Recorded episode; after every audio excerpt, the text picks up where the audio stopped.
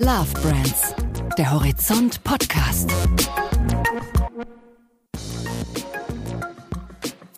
Herzlich willkommen zu einer weiteren Folge von Horizont Love Brands. Love Brands, das ist unser Podcast über Marken, die wir lieben und über die Menschen, die dahinter stehen. Ich sitze hier im Studio mit meinem Kollegen Santiago Campio Lundbeck. Und mir gegenüber sitzt meine Kollegin Bettina Sonnenschein. Und ich stelle dir heute mal eine ganz theatralische Frage. Bettina, was verbindest du mit der Namen Aida? Als erstes eigentlich natürlich eine sehr schöne Oper von Giuseppe Verdi. Aber ich weiß, dass du auf was anderes anspielst. Du meinst die Kreuzfahrtmarke AIDA. Ganz genau.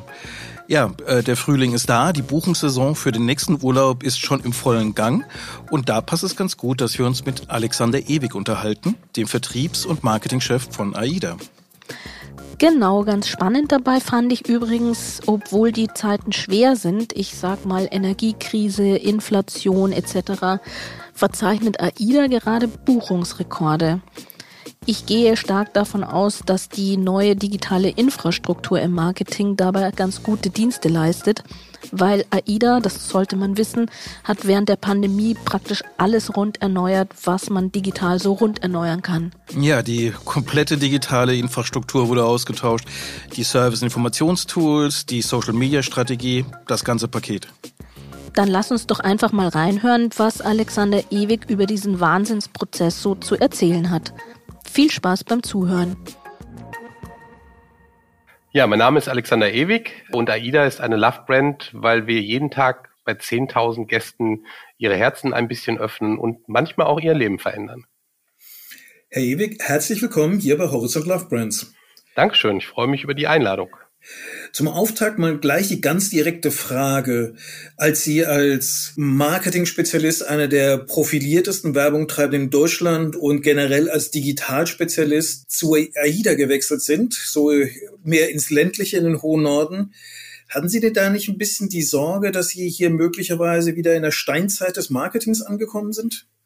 Nee, die Sorge hatte ich eigentlich zu keinem Zeitpunkt. Erstens, weil ich mich natürlich, bevor ich die Entscheidung getroffen habe, zu AIDA zu wechseln, äh, mich sehr, sehr intensiv A, mit der Marke beschäftigt habe, aber natürlich auch mit dem Unternehmen beschäftigt habe und auch mit der Rolle. Und mir war klar, dass hier natürlich ein bisschen was zu tun ist. Das ist ja auch ganz schön, wenn man in ein Unternehmen kommt und alles ist sozusagen rosa-rot und man hat überhaupt keine Felder mehr, die man bestellen kann dann ist das ja auch nicht wirklich spannend. Also es gab ja natürlich schon einiges zu tun, aber ich wusste auch, dass ich in ein Unternehmen komme, das A eine fantastische Marke hat ähm, und B auf dem Weg zum Beispiel in Richtung Digitalisierung schon sehr, sehr große Schritte gegangen sind, ähm, aber man halt eben tatsächlich noch so ein paar Baustellen auch für mich offen gelassen hat. Ja, das sind ja wunderbare Vorlagen, die Sie uns da geben, wenn Sie von Baustellen sprechen und das nicht alles rosa-rot war. Das interessiert uns natürlich sehr, was Sie da eigentlich vorgefunden haben, als Sie bei AIDA angefangen haben. Können Sie mal so ein bisschen die Statuslage des Digitalen schildern, die Ihnen da so entgegenkam? Das hatte, glaube ich, mehrere Ebenen zum damaligen Zeitpunkt. Die wichtigste Ebene und ist auch sicherlich die Ebene, die mich jetzt heute noch am meisten beschäftigt, ist die vertriebliche Ebene sprich unser Direktgeschäft, also die Webseite, ähm, aber auch, sagen wir mal, unsere Kanäle wie das Callcenter, die wir natürlich inzwischen auch dazu nutzen, um die Reisen wirklich auch direkt an den Endkunden zu bringen und an den Gast zu bringen. Äh, nach wie vor sind die Reisebüros ein wichtiger Vertriebskanal für uns, aber es liegt ja nicht an uns zu definieren, wo der Gast nachher hingeht und seine Reise bucht, sondern das entscheidet der Gast hier am Ende selber. Und immer mehr Gäste sind dazu übergegangen, halt tatsächlich direkt bei uns zu buchen, im Wesentlichen über die Webseite. Und da war der Status tatsächlich technologisch so, dass Dinge wie eine Buchungsstrecke, Service-Elemente, Service-Module nicht auf dem Stand der Zeit waren. Das war von Anfang an eine meiner zentralen Aufgaben, sozusagen die Direktbuchungsstrecke, dem Kernpunkt eben der Webseite, in eine neue Zeit zu bringen, die auch wirklich zeitgemäß in Richtung Informationen, Buchungsstrecke, ähm, UX etc. Ähm, anbetrifft. Es klingt aber ein bisschen so, als ob Sie da auch so das klassische Drehbuch für neue Marketingchefs umgeschrieben haben. Normalerweise, man kennt's, der Marketingchef kommt, dann richtet er sich ein. Ja, und dann kommt natürlich auch dann der Moment, wo man als Marketingchef sagt, hm, ich glaube, ich brauche eine neue Kreativagentur, mit denen ich an die Entwicklung gehen kann. Äh, ich muss da irgendein Markenbild neu definieren. Bei Ihnen von dem glamourösen Teil erstmal gar nichts, sondern sie müssen sich ganz ja, kann man schon sagen, piefig darum kümmern, äh, zu sagen, ja, wie funktioniert denn jetzt eigentlich der Buchungsablauf und ist der jetzt irgendwie noch auf dem neuesten Stand der digitalen Technik? Ist das ein allgemeines Zeichen, dass Marketing heute tatsächlich beim Geschäftsmodell beginnt und nicht erst bei der ja, Optimierung von Kommunikation? Ja, ich halte das für ganz, ganz entscheidend. Also die Rolle, wie ich sie jedenfalls im Marketing interpretiert habe, war, dass wir eigentlich zwei Aufgaben haben. Die eine Aufgabe ist, das grundsätzliche Markenbild natürlich weiterzuentwickeln, zu erhalten, zu modernisieren. Und auf der anderen Seite sind wir eine Serviceeinheit. Also unsere Aufgabe ist es, den Vertrieb zu unterstützen. Und da ich ja auch für Marketing und Vertrieb verantwortlich bin, war natürlich für mich die vertriebliche Komponente genauso wichtig wie die Markenkomponente. An der haben wir auch gearbeitet. Wir haben uns auch eine neue Agentur gesucht und wir haben uns natürlich auch, was das Markenbild anbetrifft, neu aufgestellt. Aber der andere Teil meines Jobs, die andere Mütze, die ich mir dann immer morgens ähm, aufziehe, nämlich die vertriebliche, die ist mir mindestens genauso nah. Und insofern finde ich es auch gut, dass ich beide Rollen habe, dass ich die Marketing- und die Vertriebsrolle habe, äh, weil die beiden Funktionen für mich ultimativ zusammengehören. Und insofern war das überhaupt nicht piefig, sondern im Gegenteil, ich habe mich total gefreut, diesen wahnsinnig wichtigen Kanal, ähm, nämlich unsere Webseite für unsere Kunden tatsächlich sukzessive weiterzuentwickeln. Gerade jetzt auch in den letzten Monaten ähm, und auch in den nächsten Monaten werden wir hier nochmal äh, große Schritte machen ähm, und tatsächlich wirklich auch das, was ich eben angesprochen habe, wo wir gerne hin möchten, nämlich den direkten Vertriebskanal auch in ein neues Jahrhundert zu führen, um mal gleich große Worte zu benutzen, das wird man dann auch noch deutlicher erkennen können. Der direkte Vertriebskanal hat ja heute dann auch noch ein trendiges Buzzword, äh, so Livestream-Shopping. Können Sie sich das vorstellen, dass Sie tatsächlich wirklich hier ähm, idealerweise mit einer Kapitänsmütze dann vor die Videokamera treten und dann äh, aller Home-Shopping direkt den AIDA-Fans irgendwie die, die Slots im Videostream verkaufen? Oder, oder, oder ist das noch eher ein konservativeres Geschäft? Also ich will gar nichts ausschließen und wir probieren hier auch wirklich viel aus und haben da auch sehr viel Mut, auch durchaus in dem Bewusstsein, dass manche Sachen funktionieren, aber andere Sachen auch eben nicht funktionieren können. Insofern will ich gar nichts ausschließen. Es gibt ja sowas im Reisebereich, Sonnenklar TV, ähm, das ist ja im Prinzip Live-Shopping HS24 QVC für Reisen. Da sind wir auch immer wieder mal präsent. Wir stellen aber durchaus fest, dass das nicht so wahnsinnig gut in unserem Segment funktioniert. Mhm. Äh, das liegt schlicht und ergreifend daran, dass A, eine Kreuzfahrt ein relativ hochpreisiges Produkt ist und B, auch ein beratungsintensives Produkt ist. Also man muss schon sich wirklich Gedanken darüber machen, was das richtige Schiff für mich, was das das richtige Routing für mich, welche Kabine passt zu mir, welche Getränkepakete sollte ich auswählen. Und das ist ein Produkt, das sich eigentlich nicht so gut für solche, sagen wir mal, Live-Shopping-Experimente eignet. Aber ich würde es nicht ausschließen, dass wir das auch mal ausprobieren. Täuscht da der Eindruck oder ist es richtig, dass so die Zeit vom Covid-Lockdown, dass es für Sie eigentlich mal die Gelegenheit war, wirklich ein bisschen auf die digitale Spielwiese zu gehen und zu sagen, okay, und jetzt trauen wir uns da auch mal größere Steine ins Rollen zu bringen?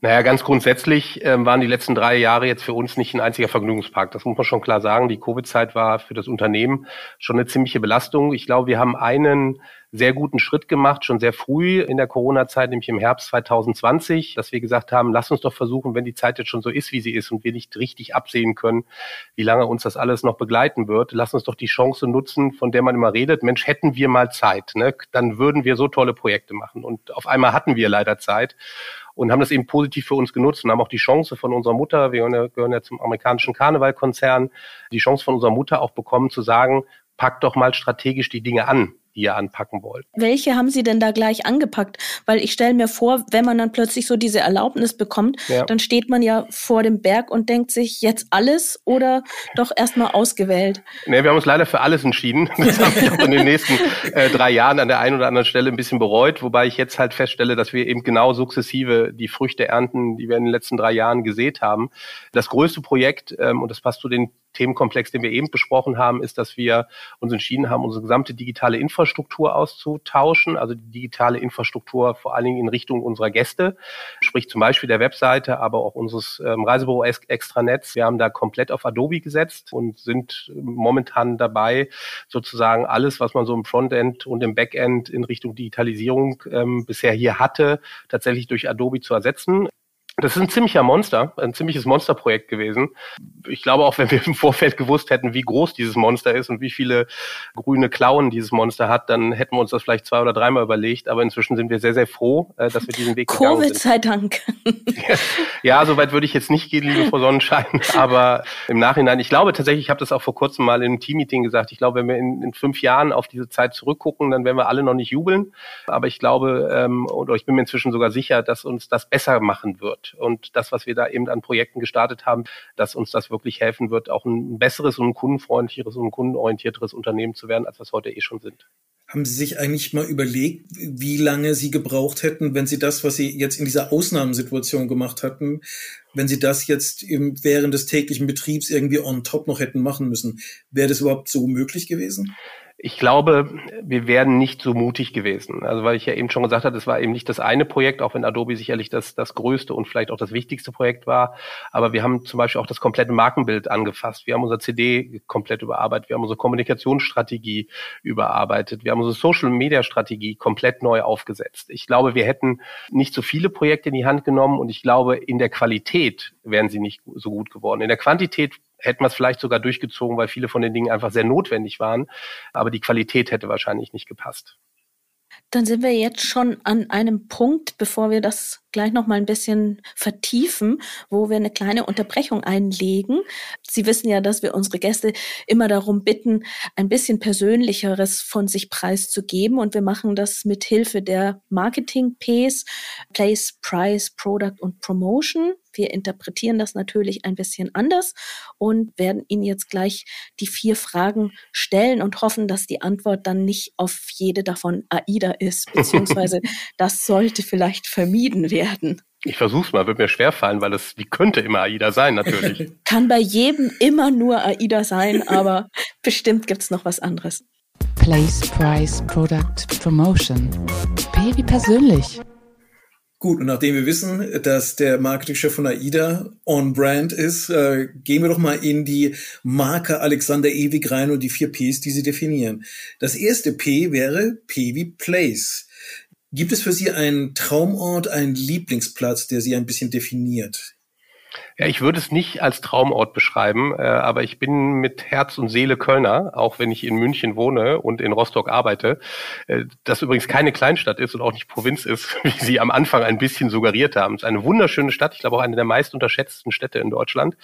Ähm, aber mal losgelöst davon bin ich in Köln geboren und in Köln aufgewachsen und in dem Sinne auch wirklich mit Herz und Seele Kölner. Und da ich ja, wie eben erwähnt, inzwischen in München wohne, bin ich leider nicht mehr so häufig in Köln. Aber wenn ich dann mit dem Auto über die Deutsche Deutzer Brücke fahre, dann geht mir tatsächlich ein bisschen das Herz auf und dann fühle ich mich da auch wirklich sehr wohl und auch sofort verändert, selbst wenn man da beruflich ist oder ähm, nur mal ganz kurz vor Ort ist und auch wenn die Stadt nicht eigentlich wirklich schön ist. Äh, deshalb Traumort würde ich es nicht bezeichnen, aber ist tatsächlich so ein Ort, wo ich mich zu Hause fühle. Deine kleine Nachfrage. War der Wechsel zur AIDA letztlich der Masterplan, um als Kölner für Karneval Cruises zu arbeiten?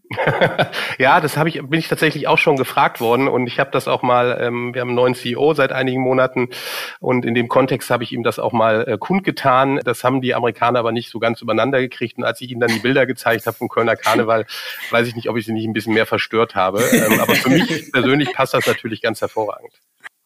Dann gehen wir doch mal zum zweiten P und fragen, ob Sie für ein Produkt ebenso viel Herz aufbringen wie für Ihren Lieblingsort. Gibt es ein Produkt, das Sie ganz oft nutzen, ohne dass Sie gar nicht sein wollen? Ja, ich weiß gar nicht, ob ich da so viel Herz für aufbringe, aber ich gebe gerne zu, dass ich äh, die, ohne dieses Produkt eigentlich nicht mehr sein kann und das ist das Handy. Von mir aus auch gerne, wenn Sie eine Marke hören möchten, das iPhone. Wir wollen immer kann, Marken hören. Dann das, das Apple iPhone.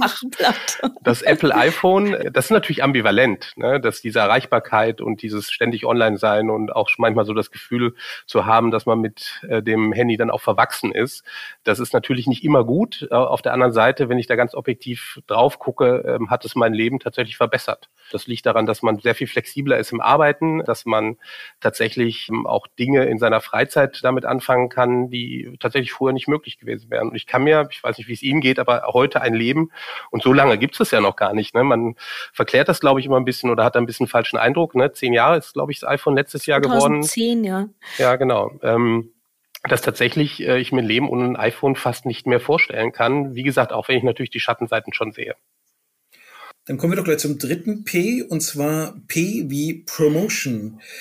Welche Werbung, gerne eigene, gerne fremde, gerne auch nicht deutsche, gehört denn zu Ihren Alltime favorites die Sie amüsiert, inspiriert, die Ihnen unvergesslich ist?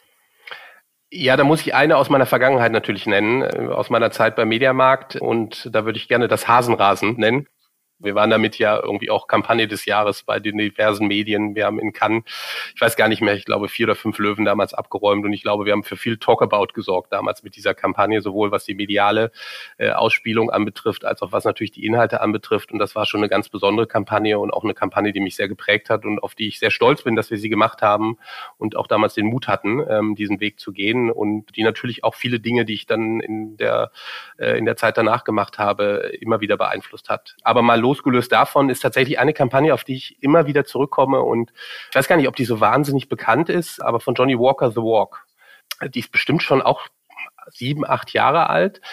Das war eine Kampagne, wo ein Schauspieler durch die schottischen Highlands gelaufen ist, in so einer No-Cut-Version. Ich glaube, es geht so acht, neun Minuten lang und die Geschichte von Johnny Walker erzählt und dabei immer wieder in der Landschaft, in den Highlands Gegenstände rumstehen, die dazu passen und durch diesen stetigen Fluss des Walks und dieser immer wieder auch dann eingehen auf die Gegenstände, die ähm, da sind, äh, entsteht eigentlich wirklich eine ganz, mit ganz, ganz einfachen Mitteln eine ganz, ganz tolle Geschichte. Für mich tatsächlich als Art der Werbung in einer Form von Kunst ähm, und gleichzeitig aber ein Narrativ ähm, rüberzubringen, das wirklich auf das Produkt eingeht, das finde ich sehr einzigartig. Und ich stelle immer wieder fest, wenn wir uns Gedanken machen, äh, dass ich immer wieder auf so diese Denken, auf dieses Denkmodell zurückkomme.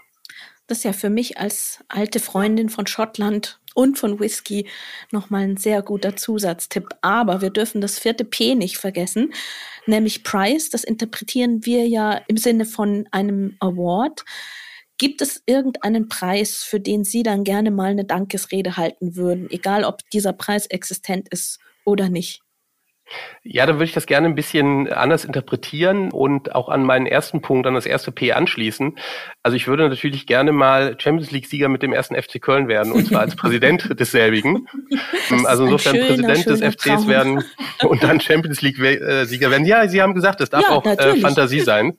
Und das ist tatsächlich ein fantastischer Traum. Aber diesen Preis mal, oder diesen, ist ja nicht wirklich ein Preis, aber diesen Gewinn mal entgegenzunehmen, das wäre tatsächlich mal ein Traum. Ansonsten durfte ich ja schon einige Preise Preise für Kampagnen in meinem Leben entgegennehmen und auf die bin ich auch tatsächlich alle stolz. Es ist nicht so, da kokettiere ich auch nicht wie manche Schauspieler, die sagen, sie stellen ihren Oscar irgendwie auf die Toilette. Ähm, ich bin tatsächlich und freue mich auch immer wieder, wenn ich daran erinnert werde, dass man damals eben einen Löwen gewonnen hat in Cannes oder andere Preise gewonnen hat. Da freue ich mich tatsächlich jetzt Mal drüber und bin stolz und, und dankbar, dass ich mit Teams und mit Agenturen arbeiten durfte, die so kreativ waren, dass da so tolle Kampagnen bei rausgekommen sind.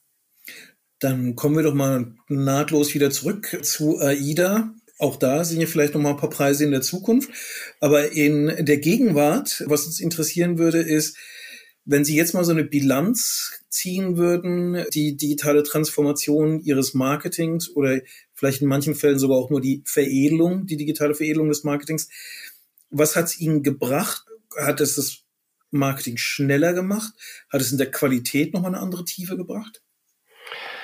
Ich würde da gerne auf Social Media ein bisschen reflektieren, weil das, sagen wir mal, der digitale Kanal ist, den wir am stärksten nutzen, und zwar sowohl direkt als auch indirekt. Ne? Wir sind ja in einem Love Brand Podcast und ich glaube, da ähm, äh, kann man sehr, sehr gut sehen, dass unsere Marke wirklich tatsächlich eine Love Brand ist. Äh, und zwar nicht nur, wenn man auf unsere eigenen Kanäle drauf guckt. Äh, jetzt ganz aktuell seit September, Oktober letzten Jahres sind wir auf TikTok und sind da extrem begeistert und extrem zufrieden mit, wie sich TikTok für uns entwickelt und was da auch an Feedback zurückkommt. Aber wenn wir mal auf die eher klassischeren Social-Kanäle gucken, dann hat uns Social Media durch diese Krise geholfen. Und auch, dass wir auf Social Media immer präsent geblieben sind und da auch viel Zuspruch und auch viel Liebe von unseren Gästen und Fans bekommen haben, hat uns als Unternehmen, aber auch der, der, der gesamten AIDA-Familie wahnsinnig geholfen. Ich weiß von vielen Kollegen an Bord, die sich da wahnsinnig darüber gefreut haben, wie viel da auf Social auch passiert ist. Und diese Kanäle zu nutzen, einerseits um eine Marke wie AIDA tatsächlich in der Community am Leben zu halten und auf der anderen Seite aber auch als Servicekanal, als Feedbackkanal, weil es kommt ja nicht nur Lob, es kommt auf Social Media auch Kritik und wir haben sehr systematische Prinzipien entwickelt, wie wir mit dieser Kritik umgehen, wie wir die auch wirklich systematisch auswerten und versuchen damit das Produkt auch noch besser zu machen. Das ist wirklich auch ein Grad von, von digitaler Transformation im Kundenservice aber auch in der Art der Marktforschung, wenn man es mal so nennen möchte, oder des Kundenfeedbacks, was uns tatsächlich als Unternehmen wahnsinnig wichtig ist und was uns auch wirklich äh, jeden Tag hilft, da reinzugucken und sich damit zu beschäftigen. Aber gerade diese Social-Media-Kanäle zu bespielen, das ist ja eine sehr, sehr aufwendige Angelegenheit. Da würde mich mal interessieren, ob Sie dafür dann auch das Team irgendwie erneuern mussten. Sind das die gleichen Leute, die vorher einfach schon die Aufgaben erledigt haben oder mussten Sie das Team auch entsprechend anpassen und neue Aufgaben verteilen? Also, also wir haben ein sehr gutes Team hier. Das haben wir auch sukzessive erweitert in den letzten Jahren. Äh, auch in Corona haben wir zum Beispiel im Social-Bereich äh, noch aufgebaut.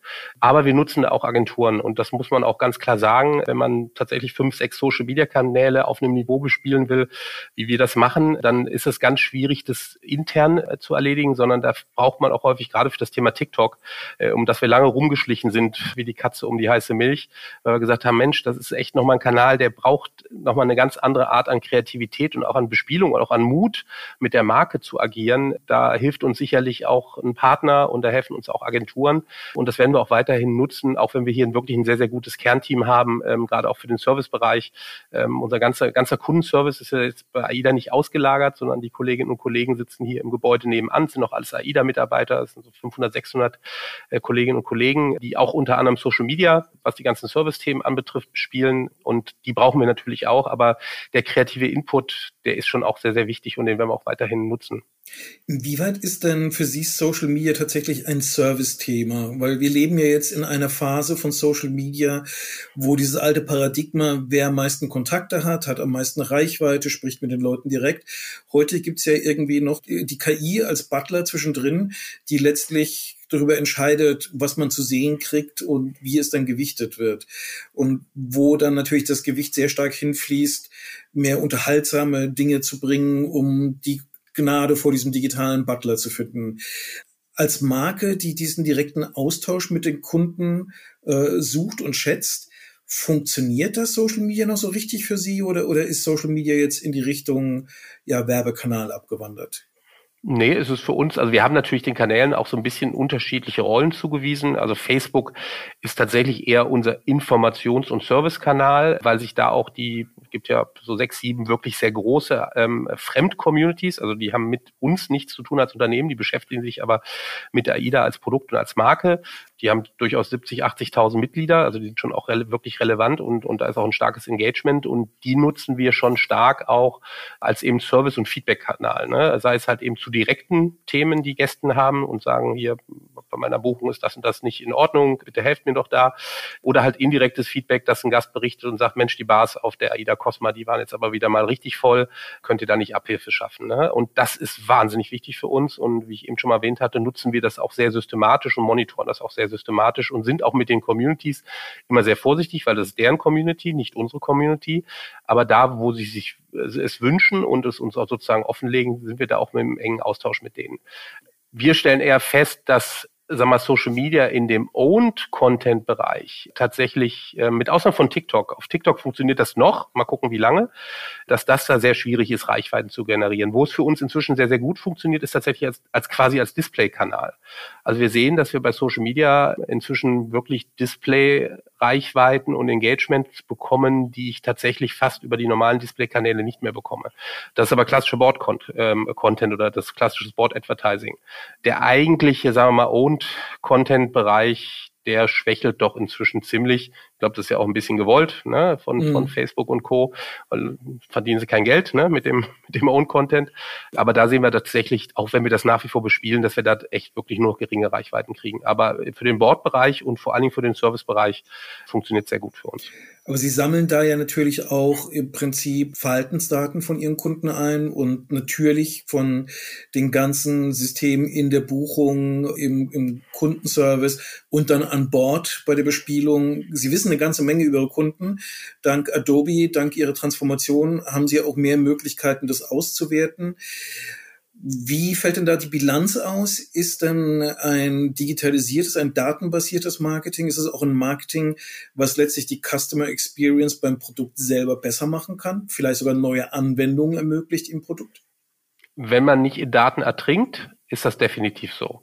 Das Entscheidende ist nicht, die Daten zu haben. Und Sie haben es richtigerweise gesagt, wir haben sehr, sehr viel Daten. Wir haben auch viel, viel mehr Daten, als die meisten Unternehmen eigentlich von ihren, von ihren Kunden oder in unserem Falle von ihren Gästen haben. Ähm, ich glaube, das Entscheidende ist, dass man die richtigen Daten zur Anwendung bringt. Und das ist eigentlich der fast viel größere Prozess und das größere Learning rauszukriegen, welche Daten sind denn wirklich relevant, sodass ich den Kunden auch äh, nicht nur einfach zuspamme mit Informationen oder mit Angeboten, sondern dass ich ihm halt auch die richtigen und relevanten ausspiele.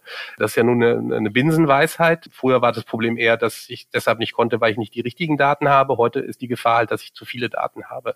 Und das ist auch ehrlicherweise für uns immer wieder eine Gratwanderung, rauszukriegen, wie viel kann ich dem Gast eigentlich zumuten an Informationen und an Push und wo sind die Daten, die ich vielleicht auch habe, tatsächlich auch fehlinterpretiert oder gar nicht so relevant, wie wir manchmal glauben. Und das ist echt ein, jetzt ein Trial and Error und ein Lernprozess. Ähm, und da machen wir bei weitem nicht alles richtig, aber ich würde sagen, wir irren uns da positiv nach vorne. Gehe mal davon aus, dass Sie als Kreuzfahrtunternehmen auch eine natürliche Tendenz haben, dafür zu sorgen, dass niemand an Daten ertrinkt. Das ist ein sehr schönes Bild, das stimmt. Ähm, Ertrinken ist ein, äh, ein, ein, ein Bild, das wir eh nicht so gerne benutzen, das stimmt, ja. Ja, aber die, die Frage stellt sich natürlich so ein bisschen, was geht da noch mehr? Ich meine, 2021, 2022, wir hatten ja einen Kölner Karnevalszug an Hype-Themen, Wobei ich fairerweise sagen würde, vielleicht nicht alles halb, manche sogar relevante Trends für die Zukunft. Also von Web3, von Smart Audio, von jetzt generativer KI. Man weiß ja gar nicht, wo man zuerst irgendwie hingucken soll.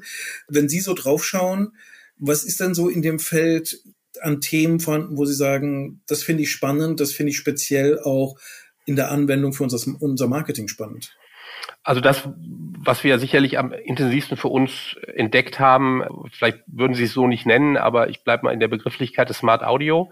Äh, eins der Projekte, die wir in Corona aufgesetzt haben, ist ja, dass wir einen eigenen Radiosender gegründet haben, der über DAB Plus deutschlandweit auch empfangbar ist und wo es natürlich auch einen Stream zu gibt und den Sie über jeden Podcatcher oder, oder radio.de oder was auch immer empfangen können, wo die wichtigsten Inhalte auch als Podcast vorliegen. Und insofern haben wir das Thema für uns tatsächlich als eines der Kernthemen entdeckt und äh, haben da tatsächlich auch uns von einem Kreuzfahrtunternehmen in ein kleines Medienunternehmen verwandelt, haben da auch sehr, sehr viel gelernt und haben auch da nicht alles richtig gemacht, aber sind inzwischen extrem zufrieden mit der Entwicklung, weil tatsächlich die Dinge, die wir uns gewünscht haben und versprochen haben davon, ähm, nämlich noch mehr in den Alltag auch unserer Gäste eintauchen zu können, wenn sie eben nicht auf dem Schiff sind, dass sie auch ein bisschen AIDA-Feeling äh, an Land erfahren können, dass das sehr gut funktioniert hat. Das zweite Thema von den genannten ist KI. Wir haben wirklich jeden Tag Tausende von Kontaktpunkten zu unseren Gästen, weil sie eben eine Frage haben oder haben geheiratet und wollen den Namen ändern oder möchten ihre Buchung ändern. Und äh, das sind sehr, sehr komplexe Themen. Und wie ich vorhin schon mal erwähnt hatte, haben wir ein eigenes Callcenter hier und, und die Kolleginnen und Kollegen sind sehr, sehr bemüht, aber nichtsdestotrotz, wenn Sie mehrere tausend Nachrichten am Tag bekommen oder äh, dann ist es sehr, sehr schwierig, sehr schnell auch individuell auf die Gäste zu antworten. Und manchmal hat ja auch ein Gast ein Problem kurz vor einer Reise. Das heißt, der kann da nicht eine Woche drauf warten, bis er eine, eine Antwort von uns bekommt. Und da stecken wir relativ viel Zeit und Liebe und äh, Energie in KI basierte Kommunikationsmodelle, wo wir halt Kunden individuell antworten können und tatsächlich auch das Problem des Kunden lösen können, aber eben keine sozusagen direkte menschliche Interaktion mehr brauchen. Da haben wir eine eigene Software entwickelt, Think Oil heißt die. Wenn Sie jetzt an neue äh, Trendthemen der letzten Tage denken, ich sage mal das Stichwort Chat, dann ähm, ähm sind das auch Dinge, mit denen wir seit ja, ich würde mal sagen, seit sechs, acht Wochen tatsächlich rumexperimentieren, da auch ganz interessante Learnings machen, äh, wie das so funktioniert in der Kundenbeantwortung, da aber auch noch sehen, dass das schon noch ein Weg zu gehen ist. Aber KI ist für uns ein tatsächlich sehr, sehr wichtiges Thema. Ich würde aber natürlich noch schnell auf Smart Audio in Ihre Interpretation zurückkommen. Wenn Sie hier in einem Podcast eines Kommunikationsmagazins mit einem Radiosender angeben, müssen Sie natürlich auch immer dazu sagen, wie viele Hörer Sie haben. Ja, wir sind noch nicht offiziell in der MA ausgewiesen. Insofern, und Sie wissen vielleicht ein bisschen, wie kompliziert das ist und wie lange das dauert, in die MA zu kommen. Und wir sind jetzt mit dem Radiosender erst ein Jahr lang draußen. Das heißt, ich glaube, so die erste echte Ausweisung, die wir bekommen, die wird wahrscheinlich eher so im Herbst diesen Jahres sein. Zumindest äh, wäre das mal unser Ziel. Was wir momentan messen können, ist natürlich, sind natürlich die Streams. Da sind wir tatsächlich in den, in den Morgenstunden im vier- bis fünfstelligen Hörerbereich, was tatsächlich für ein Special Interest Format äh, sehr, sehr spannend ist. Wenn Sie die Podcasts aber wiederum nehmen, sind wir inzwischen, was die Abrufzahlen anbetrifft, sechsstellig. Also die Podcasts laufen so, da haben wir sehr genaue Zahlen. Wow. Bei den Podcasts liegen wir so zwischen 40 und 50.000 Abrufen pro Monat. Und damit sind wir halt sehr, sehr, sehr zufrieden. Und man sagt ja normalerweise, dass die DAB Nutzung ist dann ungefähr so zehnmal so hoch wie die Stream-Nutzung. Also das heißt, da wären wir dann auch so im Bereich von 40 bis 50.000 Hörern. Also vor allen Dingen auch diese Podcast-Abrufzahlen äh, sind für uns ja ein spannender Indikator, dass der Content, den wir produzieren, zumindest äh, relevanter Content ist für unsere Nutzer. Das hört sich ja wirklich so an, als ob Sie in Sachen Trendthema Smart Audio da schon so ein bisschen Antworten gefunden haben. Ich habe rausgehört, die Antworten zur generativen KI, die sind vielleicht noch offen, obwohl hat ja im Moment jeder schon eine Meinung dazu. Also keiner kann in die Zukunft gucken, aber irgendwie weiß ja jeder schon so ein bisschen, wo es hingehen soll.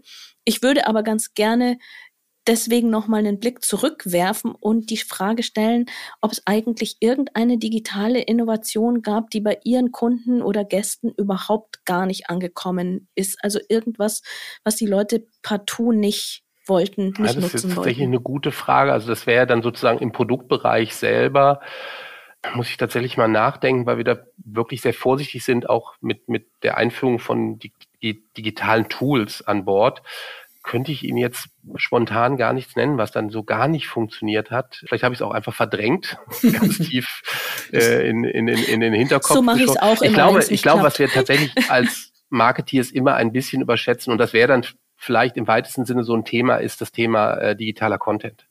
Ähm, also wir tendieren ja dazu ähm, und auch gerade wir, glaube ich, auch als Unternehmen nochmal speziell, weil wir da so viel von haben, von diesem wunderschönen Content, diesen Content auch wie verrückt äh, unseren Gästen äh, zur Verfügung stellen zu wollen. Und da stellen wir tatsächlich, wir haben zum Beispiel in Corona eine, eine Plattform entwickelt, AIDA Inspiration nennt sich die, weil wir gesagt haben, okay, wenn unsere Gäste nicht fahren können, möchten wir sie aber zumindest inspirieren, wie schön doch die Welt ist, was sie nicht alles entdecken können und haben da wirklich ein ganz, ganz tolles Magalog oder wie man es auch immer bezeichnen würde, ähm, ins Leben gerufen, den wir, dass wir viermal im Jahr thematisch rausbringen. Das hat nicht wirklich gut funktioniert. Und ich glaube auch, dass da so ein bisschen auch so ein Grundtrend drin steckt, dass selbst bei einer Marke, die halt wirklich starkes Involvement, emotionales Involvement bei den Gästen auslöst, wir manchmal Menschen oder unsere Gäste schon mit Content erschlagen und dass die die Suche und die Bereitschaft, wirklich auch komplexen Content zu ähm, konsumieren, dass die gar nicht so ausgeprägt ist, wie wir manchmal glauben. Also ich glaube, da haben wir tatsächlich auch, würde ich mal sagen, an der einen oder anderen Stelle auch tatsächlich unsere Gäste ein bisschen überfordert und auch Geld an der falschen Stelle investiert. Ja, dann würde ich sagen, sind wir an einem Punkt angekommen, wo wir einen ganz guten Einblick auf den, den Stand des digitalen Marketings von AIDA bekommen haben. Schon mal ganz herzlichen Dank dafür. Jetzt dürfen Sie sich darauf einstellen, dass wir Sie dann in der nächsten Folge über das Produkt Kreuzfahrt noch mal ein bisschen näher ausfragen werden. Und da können Sie sich schon mal Gedanken machen, was Sie darauf antworten werden, wenn wir Sie dann fragen, wie attraktiv es eigentlich ist, Urlaub auf so einem schwimmenden Hotel zu machen. Bis hierhin erstmal vielen Dank. Vielen Dank. So, das war die Folge 1 mit der Marke AIDA. Ihr habt es schon gehört. Ab sofort wollen wir unsere Gespräche in zwei Teilen veröffentlichen. Ihr könnt also schon mal gespannt drauf sein, was Alexander Ewig dann beim nächsten Mal über das Produkt Kreuzfahrt zu erzählen hat und wie er selbiges Produkt vermarktet. Und bis es soweit ist, könnt ihr natürlich unsere ganzen früheren Folgen nochmal durchhören. Am besten abonniert ihr unseren Podcast gleich im Player eurer Wahl und vergesst nicht, uns gute Bewertungen zu geben, wenn es euch gefallen hat. Das hilft uns immer sehr, von neuen Hörern gefunden zu werden. Bis zum nächsten Mal. Mein Name ist Santiago Campillo Lundbeck. Ich bin Bettina Sonnenschein und das war Horizont, Horizont Love Brands. Brands.